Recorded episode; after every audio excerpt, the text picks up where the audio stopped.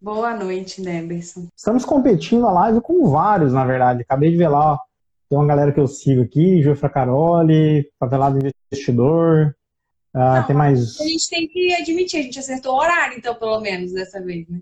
Que as outras É, pessoas que fazem estão fazendo o mesmo horário, né? Tem uma galera fazendo esse mesmo horário. Obviamente, né, que nossa live vai, vai ficar bem melhor. Então, assim, pra galera que tá passando de ver, dar uma passadinha aqui pra ir nas outras, corre das outras que é que vai ser melhor. que arrogância, hein? Meu Deus do céu. que isso? Jesus amado. Não, isso é confiança, confiança. Claro, confiança. Foi o que eu disse, não foi? Foi. Exatamente o que eu disse. Ah, legal. Não, ah, brincadeira, brincadeira. E aí, frio, muito frio aí? Aqui tá gelado. Ah, hoje fez um pouquinho. Foi o primeiro dia que meu filho usou uma roupinha mais compridinha. Normalmente ele só fica só de fralda andando, tadinho. Pequenininho, né? Ele sofre com frio. Não, aqui tá muito frio, muito frio mesmo.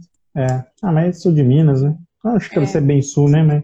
Ou é sul aí já? É sul, né? É sul de Minas, aham. né? Legal, bom que hoje nós vamos fazer uma live aqui sobre um debate, né, mano? Nós vamos discutir, na verdade, né? Eu vou provar que, na verdade, a área que eu tô é muito melhor que a tua área. Óbvio. que é, por exemplo, aquela discussão que a gente começou na outra, na outra live, que engenharia mecânica, obviamente, né, é muito mais fácil que engenharia elétrica. Todo mundo sabe Menos certeza engenhario não mecânico. Não é, né? É, claro, claro. A única Então- equação que tem é a, é a do primário pro secundário ali, de engrenamento, que é um transformador, só que vocês não calculam entre ferro, ou seja, não calcula gap. É uma- vocês têm metade da equação, a equação de vocês é metade da nossa equação mais simples. Eu acho que a nossa Física 2 engloba toda a sua matéria de elétrica. Física 2, né? você aprendeu, aprendeu no colégio, você não é na faculdade. Agora foi arrogância, hein? Aí tá bom. Não, mas tô brincando. Então, o pessoal que tá chegando aí, né? Hoje nós vamos fazer um debate, né? Agora eu Ah. sei que te chama Eduardo. Eu- Eduardo, é o nome do meu filho, eu eu falei aquele dia. Exa- Exatamente, não tem erro agora, né? É, É, a, gente vai, a gente vai falar hoje sobre, vai fazer um debate, né, Amanda? Sobre qual área é melhor. A área que eu trabalho ou a área que você trabalha. Qual área que você está mesmo, só para o pessoal saber de que lado que você tá? Bom, eu, eu não sou boa com discussões assim, de debate, não, entendeu? Mas eu sou da confiabilidade hoje. Legal? Trabalho com a área de engenharia de confiabilidade, com toda a parte de análise de dados, estruturação de estratégia de manutenção, né? Para poder dar o input para sua área, né, Deverson? A Pra minha sua área, mas eu trabalho na confiabilidade, então danou. e agora complicou. Como é que nós vamos fazer? Eu também trabalho com confiabilidade, só É que verdade. tirando a, tirando a brincadeira, né? Dentro de gestão da gente divide, né? Como eu já tinha trabalhado antes com PCM, a gente divide, eu fico mais com, com PCM e a Amanda mais com confiabilidade. Mas atualmente também com confiabilidade. Também trabalho com confiabilidade. Mas o, o ponto legal do debate é, é justamente o pessoal entender diferente um para o outro, porque há muita confusão, muita confusão no dia a dia. É uma brigaiada, quase terceira guerra mundial, quando o pessoal tem que decidir, por exemplo, quem que lança o bendito do plano de manutenção no software. Ou quem é o cara que cria o plano? Eu tenho o direito de criar ou eu não tenho o direito de criar? Quem pode fazer isso? Quem pode fazer aquilo? Então a ideia é a gente meio que delimitar as fronteiras, né? É... Ah, lá, Tim Dermes falou Tim Amanda, é isso aí. Ah, já... Se colocar aí elétrica e mecânica, vai dar lavada, né? Óbvio. De novo, algumas discussão de elétrica. Mas a ideia, então, é a gente realmente falar um pouco dos dois, dos dois mundos e, e entrar um pouco, um pouco não, nós vamos entrar bastante no detalhe da, das duas áreas, né? Para o pessoal entender realmente ah, a função de cada um, né? Para que não haja esse debate no dia a dia, né? Então, esse é o objetivo da live de hoje. Então, então é isso. Deixa eu ver aqui aí. as perguntas que a gente teve. é justamente a gente não, não criar essa desavença, né? A gente veio aqui para mostrar que existe um ciclo, né, de, que gente, da gestão, da manutenção, e que eles eh, diretamente estão relacionados, né? Tanto confiabilidade, como PCM, quanto a execução. São serviços que tem que trabalhar em paralelo, né, Deberson? É, legal. O, o. Acho que essa frase que você falou aí do paralelo que é o ponto, o ponto importante, né? Quando você está numa num, num, ambiente de trabalho, todas as discussões que tem, produção e manutenção, execução e PCM, PCM e confiabilidade assim por diante, elas não agregam muito. O ponto é que você tem que ter realmente delimitado quem faz o quê, né? Até a gente brinca, tinha um, um colega que eu trabalhei uma época que falava, fazendo um paralelo ao futebol, né?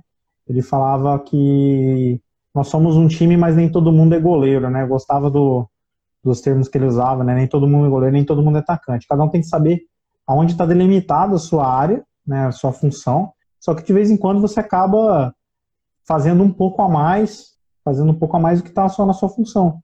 Né? Então isso é normal, né? Isso vai sempre acontecer, né? Por isso que é um time, né? Às vezes você, aquele segundo volante que foi lá para a área para fazer o gol, ele deixou um espaço lá na zaga, você tem que ir lá e cobrir, né? Então isso, é, isso acontece. Então, bom, beleza. Então, vamos, vamos falar um pouco, né, Amanda? Fala um pouco da tua experiência aí com um pouco por cima da, da confiabilidade e, e, eu vou falar um pouco de PCM também para a gente fazer essa introdução de confiabilidade PCM. O que você acha? Acho legal, acho legal. Só para falar que, tipo assim, se eu usar exemplo de futebol tendo zero, tá?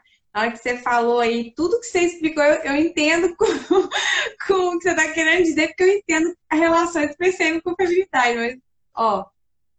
É, são três times, né? Tem um cara de amarelo correndo no meio de campo, ele é do time do. É, depois eu explico os detalhes.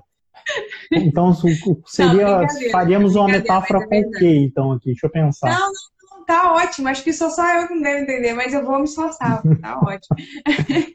Fazer a metáfora tá, com. Não sei. Não, tá não, ótimo o futebol. A maioria entende, a maioria entende. É, é uma particularidade só. É, boa noite, boa noite Bruno. Beleza? É, então, basicamente, né, a confiabilidade, vou dar um resumo assim, sem falar teoricamente da norma, mas é, você da confiabilidade, você trabalha para manter o ativo o máximo de tempo possível disponível dentro das condições que ele está operando. Né? Então, manter a performance do ativo. E para que você consiga fazer tudo isso, tem, tem uma série de passos que você tem que seguir, né? A gente até tem um vídeo no canal, né, Deberson, dos sete passos para você construir a confiabilidade. É, e aí você tem várias ações para tomar. Mas basicamente você tem que determinar as estratégias de manutenção, né, acompanhar a aplicação delas, verificar aquilo que está fugindo dessas estratégias que você definiu e aí retroalimentar o sistema, né, através de análise de falha, perfil de perdas, enfim, e trazer essas ações para dentro da, do ciclo de novo de informações, né?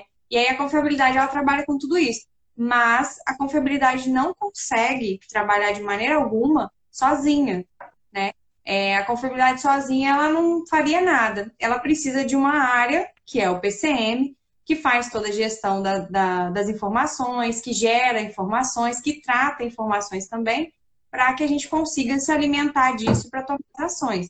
Então, assim, é de extrema importância o trabalho junto com o PCM. E o outro lado da confiabilidade, né, é que eu, eu costumo falar assim, tem que envolver a execução, porque é ele que vai levar aquilo que você propôs para frente, né? que vai levar isso lá para campo, vai fazer aquilo se tornar realidade.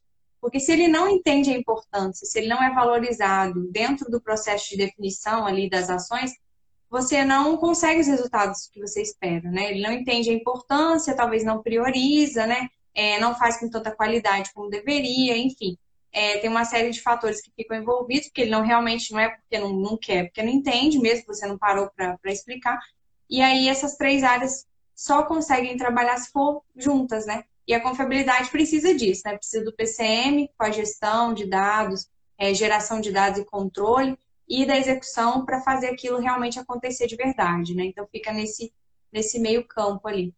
E aí o PCM, né, deve se quiser explicar um pouco mais da, do papel do PCM né, nessa cadeia toda, né? Bom, então vamos lá, né? Até porque está chegando agora, chegou uma galera agora. É, a ideia é fazer um, é uma brincadeira, né? A gente vai fazer um debate. Eu também trabalho com confiabilidade, mas como eu já trabalhei com PCM, a, gente vai, a Amanda acabou de explicar o que, bem por cima, né? Um overview do que é confiabilidade, eu vou explicar também o que é PCM, um overview para depois a gente fazer um paralelo das duas e entender como se posicionar, como cada um se posiciona né, dentro da, da gestão da manutenção. O PCM, então, ele é composto de três áreas, basicamente. Né? É um planejamento, que basicamente você tem que garantir melhoria de tempo, melhoria de tempo durante a execução de uma atividade, é diminuir o tempo, é diminuir necessidade de mão de obra, é, é basicamente isso. A programação, que você ganha tempo entre as manutenções, então basicamente você está tentando fazer aquele serviço mais otimizado possível naquela data. Você está prevendo. E a terceira parte, que aí tem a ver com confiabilidade. Eu vou gastar um pouco mais de tempo, até anotei aqui que você falou, né? Que o PCM gera informações e trata as informações. Legal. Esse é o ponto que normalmente, normalmente, dentro dos PCMs, é o ponto mais fraco dentro do PCM, né? Normalmente. Costumo falar que essa área, ela é tipo se alguém for de prefeitura aí, me desculpa, tá? Às vezes tem alguém de prefeitura aí que vai ficar meio magoado. Mas faz parte, né? Também tô aqui para agradar, né? Tô aqui para pegar exemplos, metáforas que não sejam de futebol, né, Amanda? Porque de futebol não rolou muito bem. É, prefeitura odeia fazer trabalho com trabalho debaixo da terra, né? Saneamento básico, coisas do tipo, principalmente quando o cara tá no primeiro mandato. Por quê? Porque ninguém dá valor para esse tipo de coisa. Controle de dados, controle da manutenção, envolve basicamente controle de dados. O pessoal às vezes fala, ah, mas você, tá, você tem que controlar, controlar o quê, né? Controlar dados. É, é você gerar os dados, como você disse, né? Trazer os dados da, da, da, da execução da manutenção para dentro, para transformar num número e tratar esses dados para que eles sejam possíveis de virar informação. É, a gente até tem um, um, eu não lembro se a gente fez uma live disso, ou se a gente fez um vídeo específico dados, informação e conhecimento lá na, no curso no YouTube de gestão de indicadores, eu não, não me recordo, mas a gente falou disso lá, eu só não lembro se está no, no vídeo ou A gente falou dentro de ordem de manutenção, né? Quando a gente explicou a ordem de manutenção, a gente ah, é explicou é a importância dessa geração de dados para a confiabilidade, né?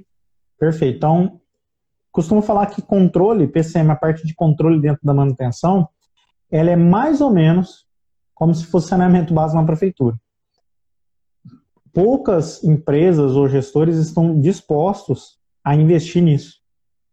O problema é que tudo daí para frente, como também o saneamento básico é, né? Se ele é mal feito, você tem um problema lá na, na com, com, com saúde da tua população, que vai aumentar o problema em hospitais, e vai aumentar gasto com remédio. É a mesma ideia. Quando você está na. Claro, uma, obviamente é uma metáfora, né?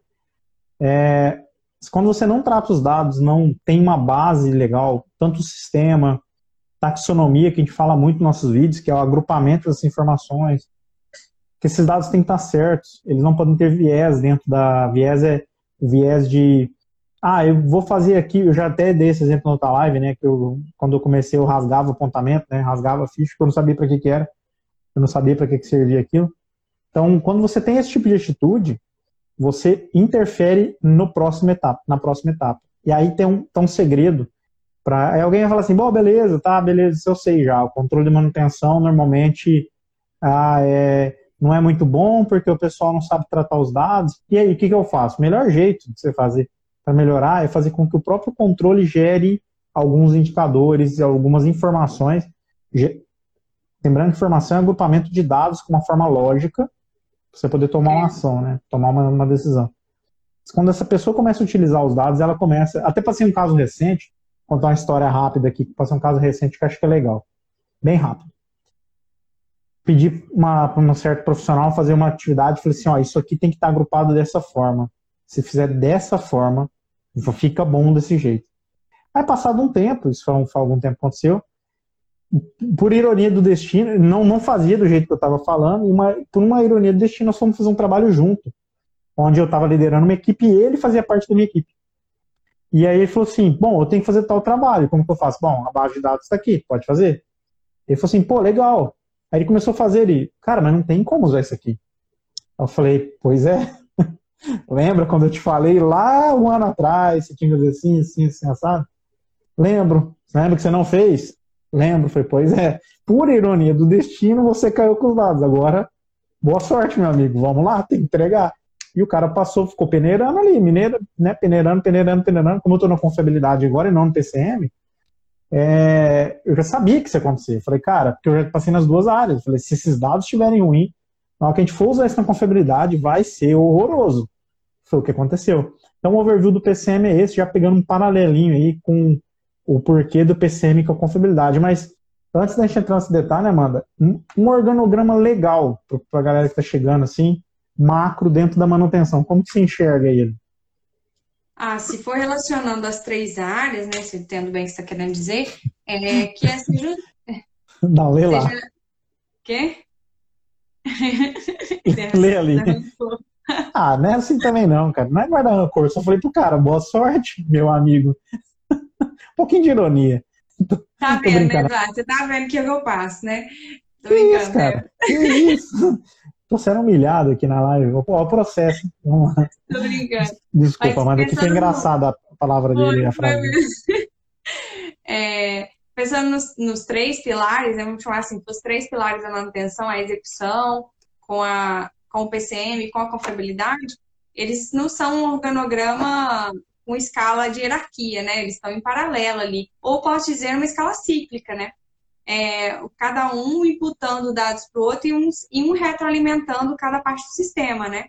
Eu tenho a, a confiabilidade gera a estratégia, gera os planos, né? Passa para o PCM, que vai fazer com que tudo isso rode, planeja e programa para que aquilo vá acontecer na área realmente. E aí o, e a, o PCM passa para a execução, que vai executar da melhor maneira, né? E esses dados da execução retornam para a confiabilidade. Então, assim, é, é, um ciclo mesmo, né? São, são atividades que estão ali em paralelo e para que elas cresçam, tem que ser junto, né? Não adianta a confiabilidade fazer os melhores planos de manutenção se o PCM não, não planejar e programar esses planos, né? E se ou não tivermos HH para executar aquele plano, eu faço um plano maravilhoso, né? Eu desenho um plano de manutenção lá com todos os itens é, possíveis e impossíveis para garantir o ativo, mas eu não tenho mão de obra suficiente para executar ele, né? E, ou então o PCM faz a parte dele, mas a execução fala, não, esse plano eu não, não confio, não, não acredito. Vou lá, faço o que eu acredito, só fecho aquela ordem e segue a vida, né? Então, assim, desse jeito, nada vai evoluir, né? Você fica com trabalhos muito isolados que não geram resultado para a equipe como um todo, né? Para a manutenção como um todo. Então, essa parte desse organograma, eu acredito que. Acredito e já vivenciamos isso, né? É, vivenciamos esse trabalho em conjunto. Quando é junto mesmo, quando todo mundo se envolve, realmente te dá um salto de patamar, assim. Você consegue atingir resultados incríveis, né? Eu até estava lembrando aqui, né? Esses dias eu abri uma caixa de pergunta e foi anteontem, se eu não me engano. E me perguntaram, mas para que, que eu uso o MTBF, né? Para que, que eu uso, por exemplo, o indicador entre falhas, né? Ele é fruto de um banco de dados gerado pelo PCM, né, gerado pela execução, que te diz de quanto em quanto tempo seu equipamento está falhando, né? E eu até fiz a reflexão, falei, cara, imagina se você todos os dias ou duas vezes na semana, três vezes na semana tem que ir no equipamento para fazer uma corretiva nele. Imagina como seria ótimo se você precisasse ir lá a cada dois meses, a cada seis meses, ou que quando você for, for planejado, né? Alguém te avisa, fala, ó, oh, daqui dois dias você vai ter que ir naquele equipamento, semana que vem você vai ter que ir naquele equipamento, o quanto a vida não melhora, né? E isso só é possível, né, um indicador desse funcionar e trabalho sobre ele funcionar, se tiver junto PCM, confiabilidade e execução, né, nesse, nesse fluxo aí é, contínuo. É, bom ponto. Eu peguei alguns highlights aqui do que você falou, né? Obrigada, Daniel. Daniel tá aí também. É, legal. Você peguei uns highlights que você falou assim, até para poder usar aqui na frase, interessante, né? Você falou assim, é, execução, PCM e confiabilidade, né? As três andam juntas, estão em paralelo. Isso é um ponto bacana, até tem um vídeo nosso que a gente explica isso, que não pode, não pode ter liderança direta da execução em cima do PCM. Então, para quem está com essa dúvida ou trabalha no PCM e responde para o líder de manutenção, se isso está acontecendo, está errado. E aí, é, em gestão da manutenção, normalmente o errado e o certo é uma linha muito tênue, né? Porque não tem muito certo e errado, é meio como se adapta para cada realidade, é complicado mesmo. Mas nesse caso está errado, porque tem um viés aí, na verdade. Então, assim, é meio que raposa cuidando do galinheiro, tá ligado? Então não pode. E aí, quando você fala precisa dos dados, é interessante, porque é, realmente, você, a execução, olha como, é, como é, esses três estão totalmente interrelacionados, né? A execução precisa, aliás, vou, vou pegar um ambiente que não tenha PCM e confiabilidade para ficar mais fácil no meu caso. Porque o, o confiabilidade não existia até 1900 e bolinha, lá, 68, acho que era, quando o, cara, o, o, malucão lá fez o SM2 lá, o, o Mowbray. John Mowbray. É malucão, né? Você vai é até amizade, né? Chegado o cara. O cara morreu faz 30 anos, coitado, eu fazendo essa zoeira. O John Mowbray, ele escreveu o livro, então isso, e, o, e quando eles fizeram a avaliação do, na aviação, tá, faz muitos anos isso aí, faz décadas. Só que isso aí não começou exatamente com a Revolução Industrial. Então, por muito tempo, a execução trabalhou sozinha, sem tipo, esse tipo de ferramenta. Então, vamos imaginar um ambiente desse. E muitas empresas até hoje têm isso. Né? A gente, às vezes, recebe alguns pedidos aqui na gestão da WCM relacionados a isso. Quem trabalha na execução faz os três. Não tem como ser diferente. O pessoal fala assim para mim, ah, mas por que, que eu vou precisar de planejamento? Porque você já faz. Só que você faz mal. Quando você tem um cara fazendo tudo, ele faz mal. Aí você divide isso e fala assim, bom, preciso planejar um pouco melhor, programar um pouco melhor. Aquela perninha que eu comentei. Amanda, você tá me... Bom, pessoal, agora eu não sei se vocês não estão me ouvindo ou se não estão ouvindo a Amanda. Tá me ouvindo? Eu acho que você travou um pouco aqui para mim, tá? Ah, para mim você travou também. Então, um de nós dois travou não ah, saberemos quem. Espero que eu não tenha parado assim. Porque é sempre assim, né? Você nunca para assim. Ah, não que eu seja bonito, que eu sou feio, né? Mas é, é feio, ia ficar pior, né? Então, mas tudo bem. Eu estava comentando do PCM. É, aí você vai lá planejar e programar e vai fazer o controle. Legal. Quando você fala do controle, é como, como tem essa interrelação, né? A execução gera os dados. Normalmente, eles precisam de uma ajuda porque eles começam a gerar mal, não sabem como gerar, como classificar tal. Eles começam a gerar e o PCM pega essa informação, controla e ele devolve para execução, por exemplo, por exemplo, um MTBF, um indicador. Só que quando ele devolve isso para execução, a execução fala, putz, o que, que eu faço com o MTBF? Aí eu peguei a sua segunda frase, para que eu uso o MTBF? Não entendi. Aí o cara veio, alguém falou assim, cara, eu preciso separar isso aqui, porque isso aqui mexe muito específico estatístico tem a ver muito com técnica de. algumas técnicas que o cara não vai conseguir dominar e fazer paralelo. Então ele vai lá e separa e fala: bom, vamos criar um cara que chama confiabilidade, que ele tem que melhorar meus processos. Aí ele pega os dados desse cara, do MTBF, e fala assim: bom, você tem um problema. Eu até estou fazendo um estudo aqui de um equipamento nosso aqui, da, da, das, de oito empresas nossas aqui, e vem muito a calhar o que você está falando. Eu estou usando um, um deles, óbvio, é a taxa de falha, né? É, que é o contrário do MTBF. Temos um curso, Gestão WCM, lá no, no YouTube, gratuito, vários, vários vídeos e um e-book. Só clicar na nossa bio e R$ 34,90. Aproveitar e fazer um merchan, né? É as moedinhas aqui agora. É, não tô brincando. Aí você tem o MTBF, contrário à taxa de falha, né? Para quem acompanha a gente no, no YouTube sabe já disso. E aí eu comecei a avaliar que tem uma frequência interessante em alguns componentes. Até para isso, gente de confiabilidade ele olha e fala assim, bom, aqui tem uma frequência muito parecida. Essa frequência muito parecida pode se transformar numa preventiva. Se a frequência não for muito parecida, ou se ela não tiver uma certa relação, todo ano acontece isso, a cada três anos acontece isso, toda semana acontece aquilo, você não consegue criar uma preventiva. Então esse cara vem com esse olhar e fala, bom, esse é o plano. E ele pega esse plano e devolve para execução, só que ele não consegue devolver direto. Ele não consegue chegar e falar, ó, oh, a partir de agora, você vai inspecionar esse equipamento mensalmente, tá? Ele não consegue fazer isso. Por quê? Porque se jogar para execução, a execução não sabe o que fazer com isso. Porque tem outras coisas para fazer. Ele tem que fazer o quê? Executar. Até tem uma brincadeira, né? Que o, o planejador planeja, o programador programa em via de confiabilidade, né? Que o pessoal, quando você fala planejador planeja, é sempre assim nas palestras. O programador programa, eu de confiabilidade. É, ele. Estratégia ele faz engenharia. Você vê que o cara não tem nem ideia do que o cara faz, mas tá bom.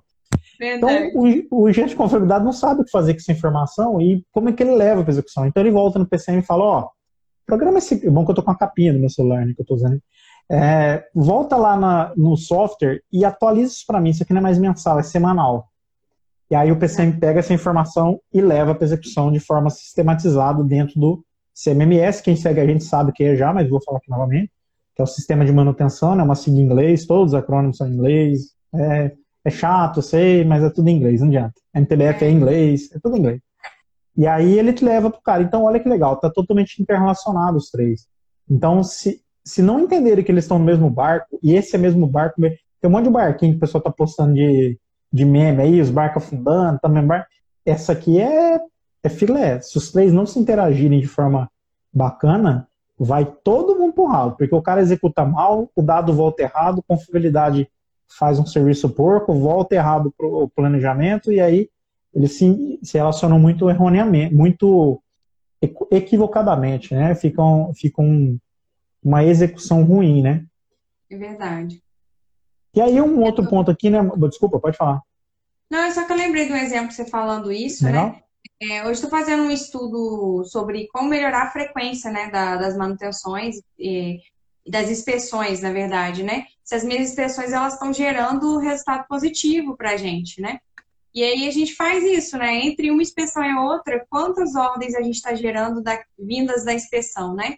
E aí você vê se faz sentido, né? Um jeito prático de você medir isso. Você pega todo o seu, seu banco de dados de, de manutenção, que foram gerados para inspeção, e depois você pega todo o banco de dados de ordens geradas a partir da inspeção. Alguns lugares chamam é, corretiva da preventiva, né? É, outros lugares chamam, no meu caso aqui, é, condicional, ordens a partir de condicional, enfim. Independente do nome, é a ordem que vem a partir de uma inspeção.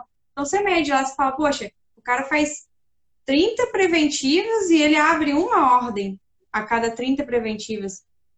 É, preventivas eu digo de inspeção, né? Atividade proativa de inspeção. Não faz sentido eu manter aquela frequência. E é o que o Deverson falou para mim hoje, como é que eu faço isso chegar para ele, né? Para falar, olha, você não precisa executar isso dessa maneira. Pode ser a cada 30 dias, agora não precisa toda semana. Né? Vai ser mensal, porque você vai lá quatro vezes no mês e não pega a quantidade de eventos que, que seria desejável, né? Tá desprendendo um HH desnecessário.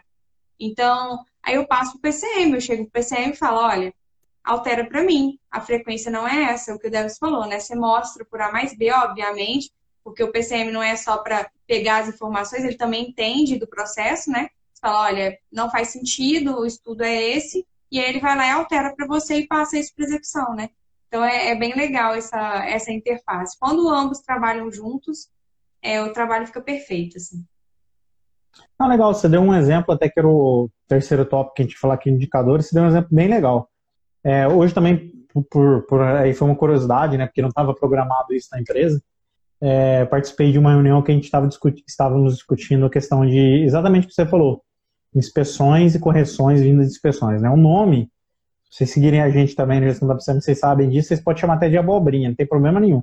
É, não discutam o nome, coloquem no manual de gestão. Inclusive, o que nós estamos falando aqui de PCM, confiabilidade de execução, tem que estar tá muito definido, muito bem definido no manual de gestão da manutenção da, de cada empresa. Quem faz o quê?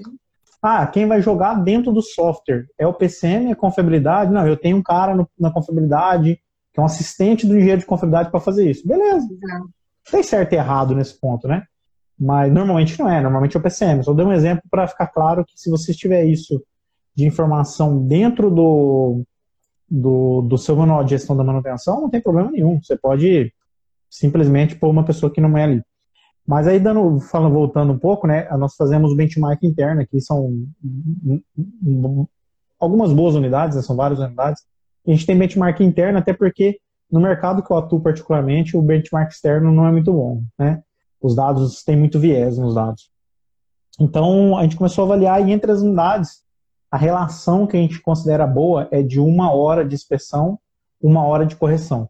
Isso vem da SMRP, tá? Não estou inventando nada. E também não teria problema de inventar sendo um benchmark interno. Essa é a parte legal dos indicadores. Novamente temos um curso desse lá no, no YouTube. É, e, a, e uma das unidades estava com relação de 40 para 1. Várias unidades, como a gente está começando a produção agora, né, nós trabalhamos com sazonalidade de produção, é uma área agrícola, então sazonalidade de produção. É normal que você tenha uma rampa, é normal, porque você não vai começar, você começa a partir de uma reforma, normal. Mas uma delas está 40 para 1. Aí você fala, poxa, 40 para 1 e as outras já estão 1,5, 2 para 1 ele está 40 para 1. O que, significa 40 para 1? Que você está fazendo muita inspeção à toa. Exatamente o que você está falando. Inclusive, eu, depois dessa reunião, eu estava pensando nisso. Nossa, se eu pegar todo o HH desprendido para nada, se eu pegasse todo o HH de todas as unidades, falar, poxa, tudo isso aqui no meu começo de produção é desprendido à toa. Eu poderia economizar com terceirização durante a reforma. Então, é, e como eu trabalho com confiabilidade, é isso. Eu trabalho olhando pro, para o plano. O PCM gerou os dados, então voltamos na questão do debate, né? O PCM gerou o dado e falou assim, ó, as tuas inspeções que você está mandando fazer só está voltando 40 para 1. Teria que estar tá voltando 1 para 1, está voltando 40 para 1. Tá horrível. Aí, se a execução comprou a ideia, por isso que os três estão interligados. Se a execução comprou a ideia e o dado não tem viés, o dado está correto, você já começa a te dar uma luz como confiabilidade e fala assim, cara, tem alguma coisa aqui para eu estudar e vamos começar a estudar isso. E nós estamos fazendo, no meu caso, a gente está fazendo isso, você também falou agora que também está fazendo na tua empresa, então é exatamente isso. Confiabilidade precisa disso. Então, não tem como ter um debate entre PCM e confiabilidade, porque um depende do outro, e o contrário é verdadeiro. E uma coisa interessante, eu vejo, só um rapidinho, tá, mano?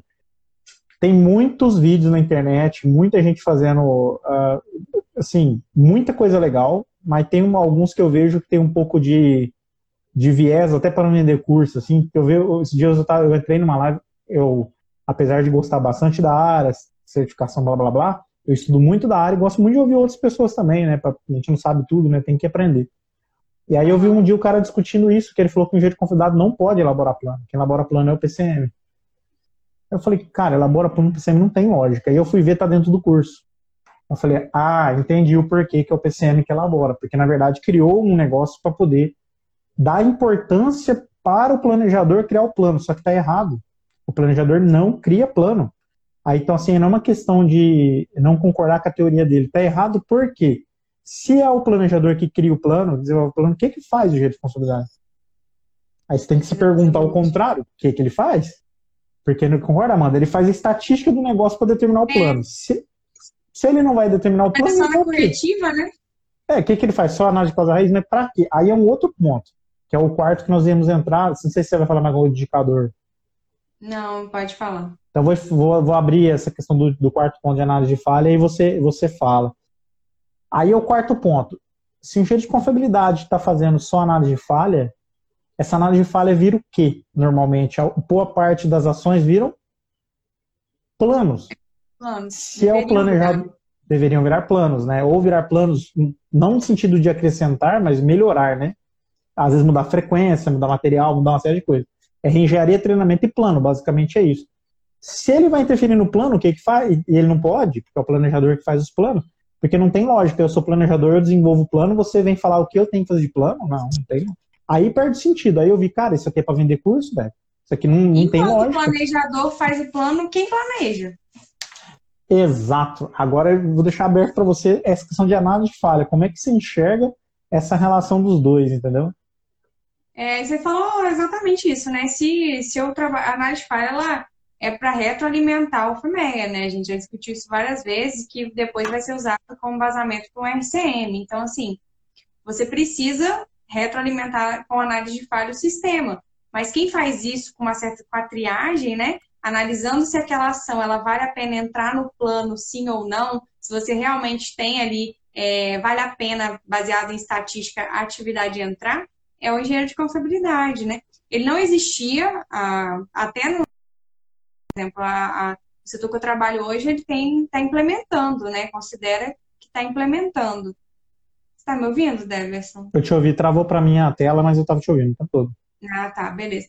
É, ele está implementando ainda a confiabilidade, é algo novo. Então, é o que você falou. Antes, a equipe de execução absorvia parte do trabalho de PCM, PCM absorvia o trabalho da confiabilidade, e quem faz tudo não consegue fazer nada direito. É a verdade. Não é porque a pessoa não quer, porque né, não tem como, é tempo, né? Do jeito que as coisas são, são desenhadas hoje.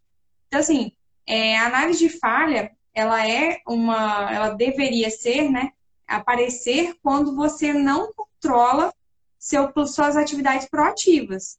Não é para ser majoritariamente análise de falha. Não, você tem que, na verdade, focar nas estratégias, elas são mais importantes. E aí depois, quando algo foge, né, porque nada é perfeito no processo de construção, aí você faz uma análise de falha, né, que ela é complementar à estratégia de manutenção, né? Ela não é a única estratégia de manutenção. Eu não só espero quebrar para ver o que foi, né? Eu tenho que, na verdade, fazer um estudo antes. Tem uma pergunta aqui, Debs? Tem uma pergunta, uh, acredito que seja Camila Rodrigues, né? Porque está sem o A, provavelmente que deve ter outras Camilas, deve ser Camila Rodrigues que é uma inspeção em compressores de ar diariamente nos três turnos faz sentido, mesmo que é dificilmente aberta uma corretiva da pre... ordem corretiva da preventiva? Quer responder ou respondo? Essa é uma pergunta legal, dá para fazer uma live disso. Essa pergunta é bem interessante. É, assim, vou, vamos resumir, mas é uma pergunta, é. é uma pergunta bem interessante.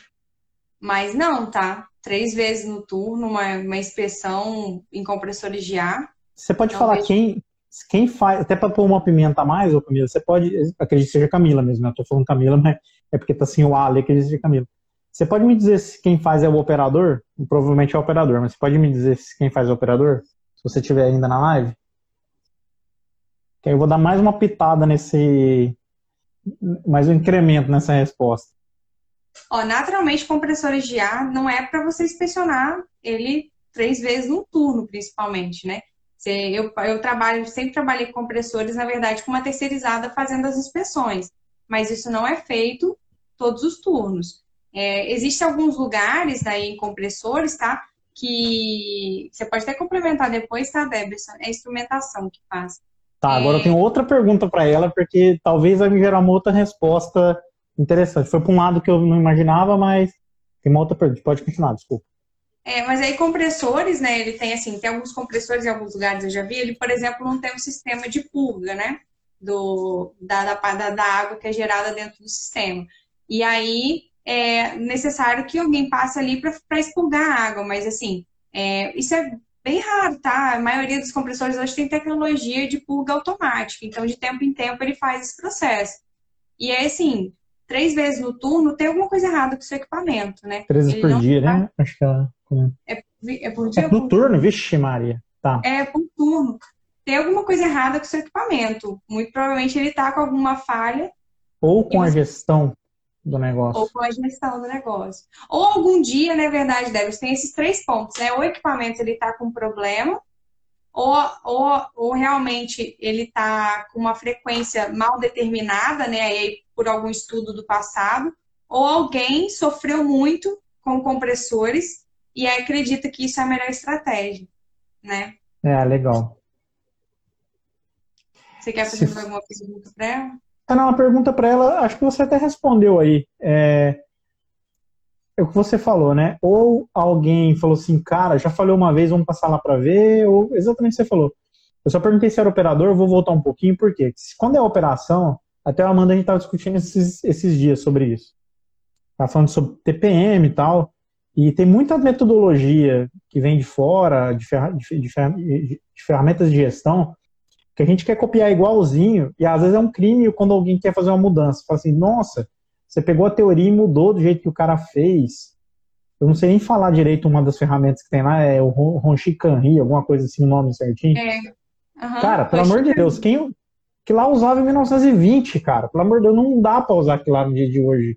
Tenta fazer um treco desse aí no computador. Ah, não, mas eu vou fazer no painel, na oficina e vou fazer na mão. Ah, beleza. Quem faz na mão? Ninguém. Então você vai fazer num computador, tenta fazer e enxergar aquilo numa planilha. Você não consegue. Por quê? Porque aquilo não foi feito para fazer no computador. Lá o cara fazia em 1900 e bolinha numa parede na oficina. Aí dava certo. Hoje em dia não dá. Hoje em dia tem computador, tem um monte de software para fazer isso. Por que eu estou dando exemplo? O operador normalmente faz isso porque lá 50 anos atrás tinha trocentos operador. Não tinha automação, então você tinha um monte de operador. Então você tinha um monte de operador, um monte de operador, tranquilo. Você fazia o quê?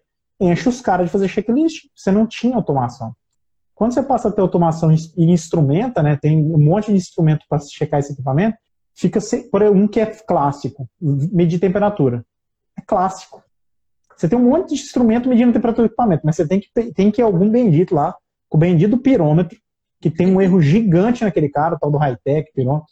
Tem um erro gigante, o cara fica a 5 metros de distância daquele treco, dá 10% de erro por metro, o cara vai lá e fala, não, tá 25 graus. Fala, caramba, Tá, deve estar tá nevando aqui, né? Aqui dá 40 graus, tá 25 o negócio.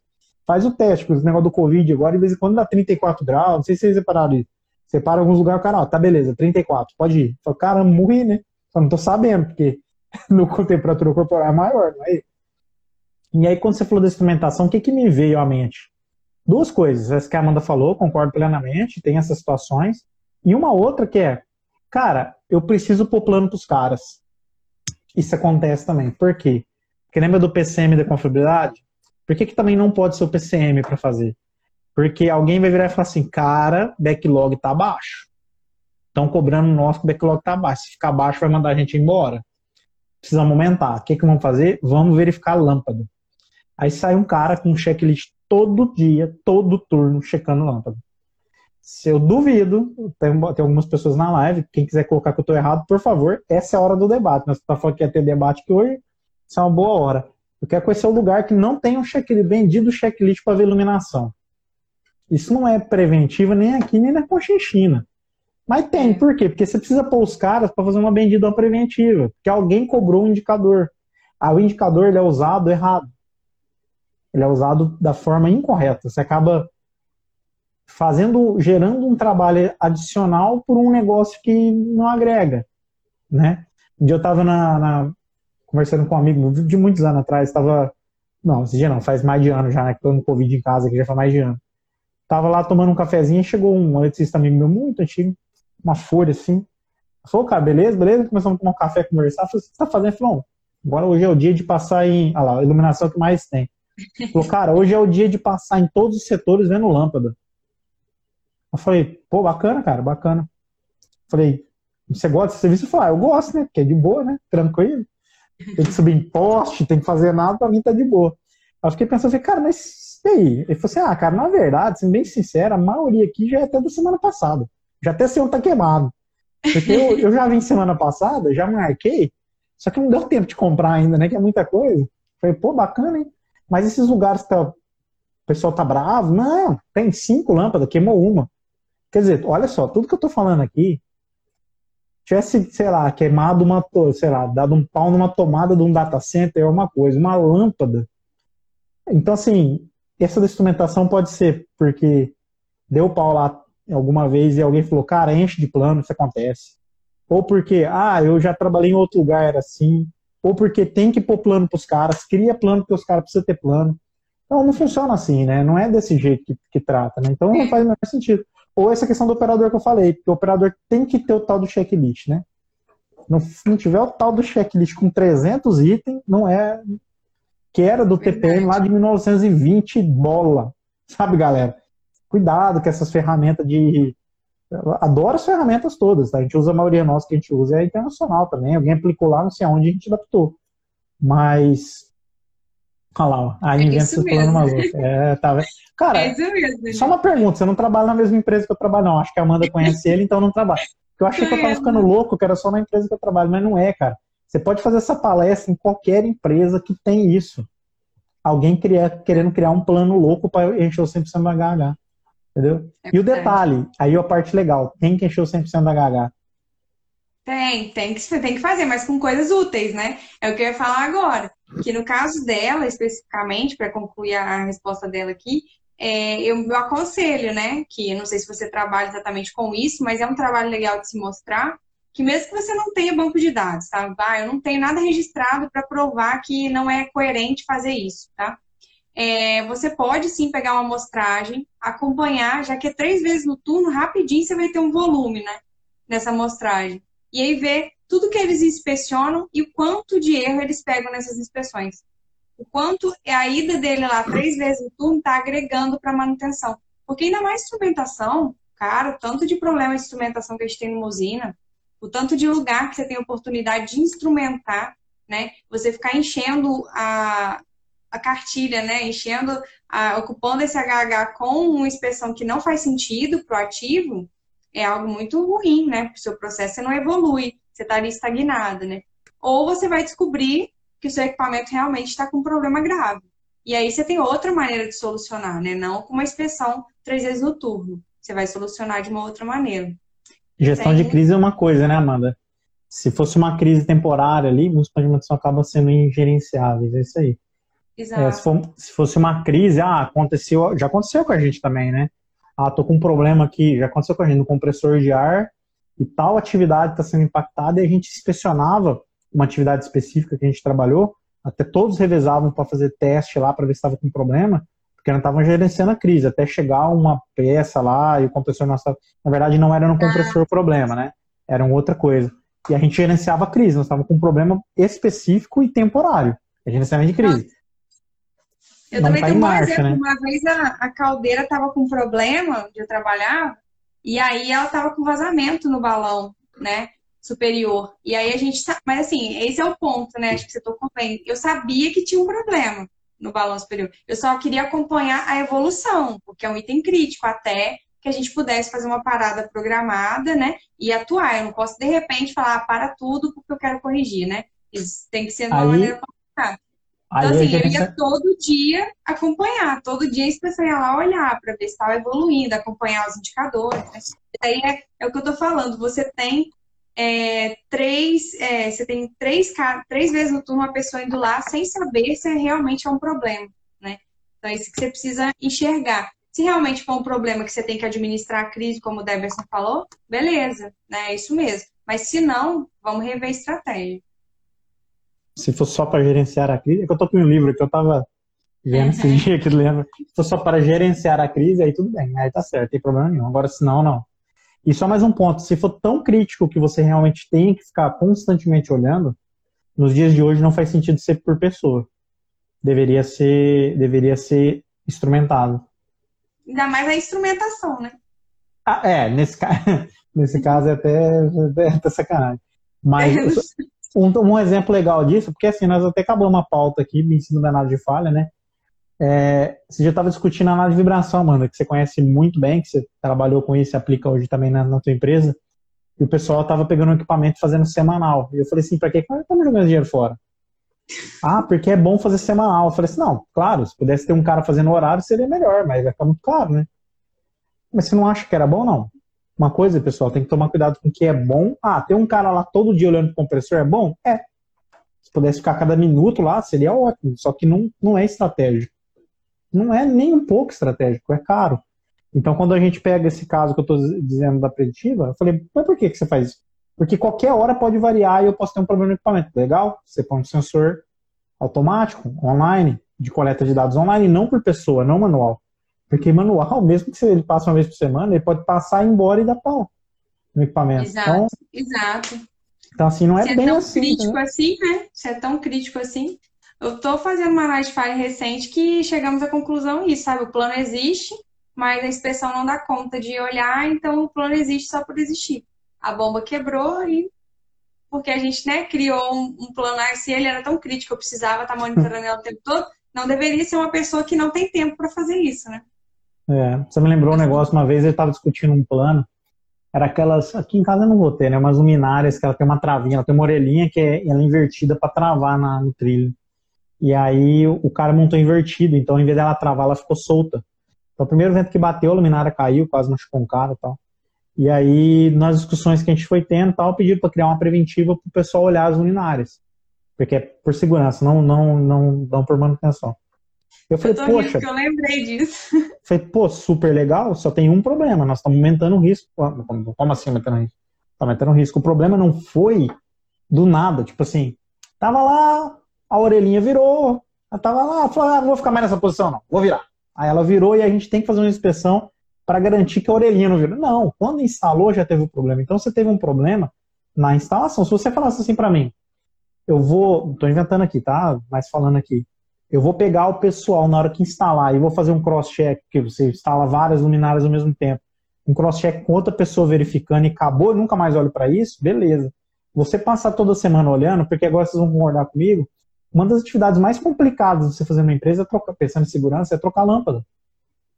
Porque dependendo do local que você está, você não chega com PTA e você não tem nem, muitas vezes, como colocar uma escada de forma segura não fica muito bem, ou amarração de pé, ou uma pessoa segurando. Não, não é sempre. Então a chance de você ter criado um problema é maior do que o contrário. Então, assim, é, tem que tomar um cuidado com essas coisas. O pessoal é cheio de criar plano, não pode ter um problema. Né? É mais caro usar HH para fazer inspeção do que fazer uma automação básica. Muitas vezes é. Esse é um ponto interessante, que você, acho que foi o Daniel mesmo que falou que tem que colocar o 100% do HH. Isso. Uma vez eu discuti isso há uns oito ou sete anos atrás, com, com, a gente fez uma análise e não conseguia chegar no 100%. Olha, olha que loucura essa. A gente não conseguia chegar no 100%. Aí o coordenador, conversando com o coordenador, falei, cara, vamos pensar o seguinte, quantos caras nós temos na equipe? 20? Eu não lembro o número exato, tá? 20. Legal, a gente só tem serviço para quantos? 8. Legal. Quanto, aí falou, mas eu falei, por que você precisa dos outros 12? Cara, porque qualquer probleminha que tiver, eu preciso ter uma mão de obra aqui. Legal. Quanto custa os 12? Nós fizemos uma conta. Quantos probleminhas desses você teve nos últimos dois, três anos? Ah, tive tanto. A gente fez a conta, era mais barato. Era mais barato. Deixar quebrar e chamar alguém especializado para resolver o problema. Porque eu tava deixando um monte de gente parada. Um monte, porque no final das contas era isso. O pessoal tava, era melhor pagar eles como terceiro do que o contrário, entendeu? Então, assim, tem que tomar um pouco cuidado, porque senão você começa a criar esses planos malucos. É muitas vezes isso, você, assim, né, pode parecer, ah, eu vou descartar pessoas. Nem sempre é assim. Você consegue desenvolver a pessoa para outras áreas que são mais eficientes dentro do mesmo processo, né? Até dar oportunidade em outros lugares. Então, assim, é otimização mesmo, né, Deverson? No final das contas, a gente quer melhoria de performance e redução de custos. Então, de uma maneira geral na manutenção, né? Então, assim, é muito válido esse tipo de estudo, né? É muito válido esse tipo de análise. É, se você é um gestor de manutenção, ah, cadê o Eduardo? Vai falar assim, ah, o rancor de novo, deve ficar rancor. Há muitos anos atrás eu participei de uma palestra de um cara que falou que foi em, eu não lembro, eu não vou citar o nome do país exato, porque pode ter alguém que fique magoado aí, mas foi num país X que as empresas, a maior parte eram estatais, e as empresas não tinham performance como as empresas brasileiras. O cara mostrou alguns números para nós na época. E aí ele mostrou isso, ele falou assim, a crise estava tão grande nesses, nessas empresas, e pensa o seguinte, eles param de ser é, viáveis, porque começa a ficar mais barato eu importar um negócio. Acontece muito com a gente aqui, né? Importar da China, por exemplo, do que industrializar. A gente é mais caro. Então, se a gente não evolui, no final das contas, todo mundo dança, porque a tua empresa não vai existir. É simples assim. Se a gente fosse mais barato que a China fazendo iPhone, o iPhone estava sendo produzido aqui, não na China. É simples assim. Então não adianta a gente achar que vai socar mil pessoas numa fábrica para produzir iPhone, onde os caras da China têm 50, e por que os caras são gente boa da Apple, vai falar assim, vamos fazer no Brasil, que os caras lá é da hora. Não, ele vai fazer na China, Taiwan, para aqueles lugares lá que tudo, você abre, tudo que você vira, assim, tá Taiwan, China. Não é isso? Por quê? Porque é mais barato é fazer lá e com qualidade boa, né? Não é uma qualidade ruim. Então, no final das contas, é isso. Eu quero que a minha empresa cresça, não o contrário. E as pessoas que estão lá, você pode ter certeza, a maioria, ah, sempre tem um cara ou outro que acaba levando um, um puxa-saco, mas normalmente as empresas acabam ficando com os caras, caras bons, né? Então não é um problema. Eu nunca tive problema com isso. Não, não, não acho que é um problema, não. Mas bom ponto, Amanda, bom ponto. Pessoal, tem mais alguma dúvida pra gente aí? Porque assim, a gente é, passou os quatro pontos, né, que a gente tinha comentado no começo. Verdade. Vamos fazer a, quem quiser tirar um print aí para repostar a gente, ajuda. Oh, né, por favor, só não pode ser aquela hora que a gente travou, né? É, tem, tem que, ser, ser agora. Aí eu fiz assim, os caras printaram. ah, não tem problema. Gravando a gente aí, beleza. É, não tem problema. a gente lá. Aí quem deve ser o cara responsável por inspeção e motor elétrico, manutenção ah. elétrica ou mecânica? Travou. Eu travei ou o Se Alguém consegue responder aí, por favor?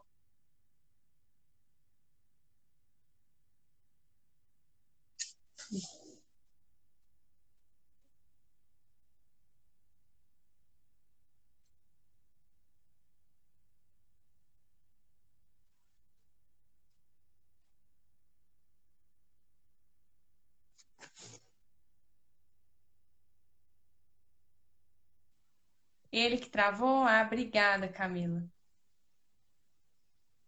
Obrigada. Olha, no caso de motores elétricos, a inspeção tem que ser com a elétrica mesmo, tá? É, a parte do um conjunto moto-redutor, por exemplo, né? Daí a parte da mecânica é a parte do conjunto redutor, né? E a elétrica é que vai conseguir ali acompanhar e fazer inspeções melhores no motor.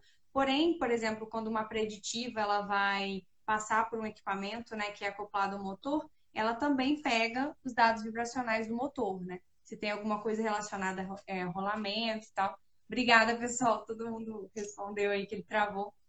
É, eu não sei se ele vai conseguir voltar. Deixa eu ver se eu consigo chamar ele aqui. Ah, ele conseguiu voltar.